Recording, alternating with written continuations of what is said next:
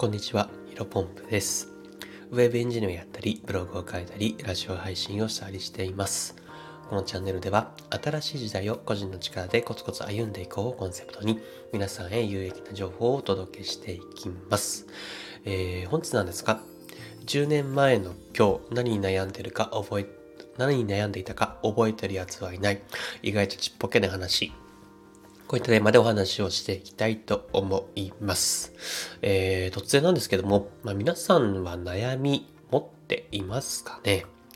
まあ人間だったらね、誰しも悩みの一つや二つあると思います。ただ、タイトルにもある通り、まあ、10年前の今日ですね、えー、何悩んでたか覚えてるとえー、覚えてるかというふうにですね、聞かれたらですね、答えは基本的にはおそらくノーかなというふうに思っています。まあ、仮にね、あの頃は〇〇に悩んでて、悩んでた時期だったなと、えー、今日というなんかなんだ、日付は思い出せないにしても、まあ、なんとなく記憶してる人はいるかもしれませんよね。えー、まあでも99%の人が、まあ、10年経った今でもその同じ悩み、10年前の時期に覚えてた悩みを覚えてる、うんと、同じ悩みを持ってる人はいないなと、いないはずだと思っています。例えば僕の場合だと、えっ、ー、と、16歳、10年前だと16歳ですね。高校2年生ぐらいですかね。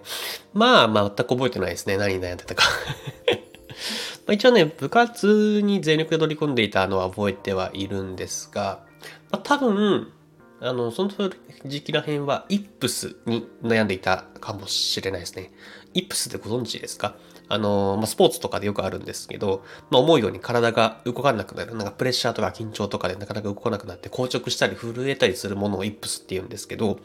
まあ、あの、僕はね、高校生の時、高校生の時に、あのその学校に卓球の、まあ、特待生として入学をしていて、えー、卓球頑張っていたんですが、もうね、震えちゃうんですよね。あの、卓球って、あの、ラケットにボール当てて、自分のコートにバウンドさせて、相手のコートにバウンドさせるみたいな、ポンポンってやるじゃないですか。一番最初。あの、ラリーを始める前。それがね、できないんですよね。ラケットにボールを当たる瞬間に、なんか手がちょこって震えて、あの、全然もう、そもそも自分のコートにバウンドできないですよね。そのままなんか空振りしちゃったり、あのネットに突き刺さっちゃったりして、あの誰でもできる、あの初心者の誰でもできるようなことがですね、もうできなくなっちゃったんですよね。あの多分それに苦しんでた時期だと思います。まあでもね、もちろん今は全くその悩みは持っていません。まあ日常ではね、一切卓球やる機会がないので、まあただ10年前のあの、僕に関しては、多分そのぐらいの時期に関しては、やっぱり卓球が全てだったんで、もう結構ね、毎日鬱だったんですよね。もう部活も行きたくないし、行ったとしてもね、なんだろうな、あの全然うまくいかないし、うん、そもそも、なんだろう、サーブというか、ラリーが始めらんないんで、あの、すげえね、嫌だったんですよね。まあ、ただね、今日ね、伝えたいことは、まあ、僕らが悩持っている今の悩みも10年後の自分からしたらとってもちっぽけな悩みですよと。まあ、もしかしたらどうでもいい悩みかもしれないです。まあ、今したらね、そんなあの、さっき言った卓球の、えー、最初のラリー始めるところのやつなんて別にどうでもいいんですよね。あの、まあ、もちろんね、悩んでね、問題解決する癖をつけると成長につながることもあるんですが、まあ、あんまり深刻に考えすぎてもね、あの、心の病気になってしまったら元も子もないわけじゃないですか。うん、まあそうですよね。まあ何度も先生、僕の卓球の話出してしまって恐縮ではありますが、まあやっぱ高校生の時って僕非常に苦しかったたんですよね。で、その、なんかイップスが発症すると、まあ当時ね、ダブルスを組んでいたパートナーからはですね、ガチ切れされて もう真剣にやれよというふうにね、怒られました。まあ僕がね、僕自身はこちらとしてはね、あの、なんだろうな、真剣にやってるんですよ。で、ただ、ねもっとちゃんとやんないとと思うとね、もっとね、プレッシャーがかかって、もっと症状ひどくなるんですよね。これ不思議なんですが。で、まあ結構ね、部活やめたかったんですよね。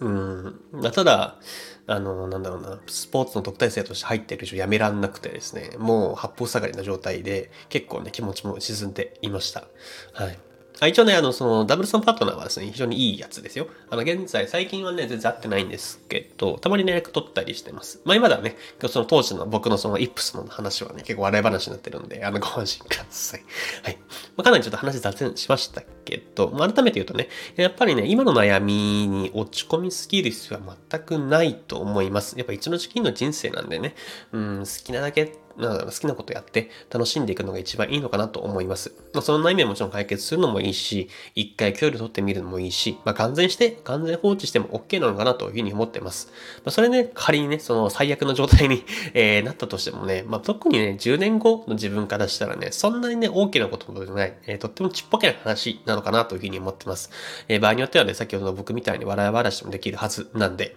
うん、やっぱそういうふうにね、考えて、そういうふうに悩みを捉えることができたら、結構ね、やっぱり目の前の悩みっていうのもね、あんまり大きく感じなくなってきて、落ち着いて対処できるはずです。うん、まあ最悪ね、感染しても放置しても OK という気持ちだと、意外と逆に、えー、真剣、あ、失礼しました。その悩みに対してですね、ポジティブに捉えて、えー、取り組めるはずです。うん、未来の、未来のね、自分から見ると、物事も違った、え、観点から、え、考えることができるよという話でございました。え、本日の話は以上です。最初雑談でね、あの、ちなみにこの、あの、10年前の今日何に悩んでたか覚えているやつはいないというのはですね、フレーズはですね、実は僕の大好きなアーティストである Uber World さんの歌詞でもあるんですよね。でも他にもね、あのー、えっ、ー、と、サコさんっていうビジネス系インフルエンサーの方も、おっしゃ、ツイッターで何かおっしゃっていたの、おっしゃっていたの見た、見たことがあるので、まあ結構有名な言葉なんですかね。なんか誰かの偉人の名言なのかなと思ったんですが、ちょっと僕はちょっとわからなくてすいません。まあ、きっとわからん、えー、全然わからないんですけど、まあここの言葉はね、非常に僕の中で刺さった言葉だったので、えっー、皆さんにも共有してみました。えっ、ー、と、改めて10年前の今日何に思えて、何に悩んでいたか覚えてるやつはいないという話ですね。最後すいません、噛みました。えー、本日もですね、新しい時代を個人の力でコツコツ歩んでいきましょう。お疲れ様です。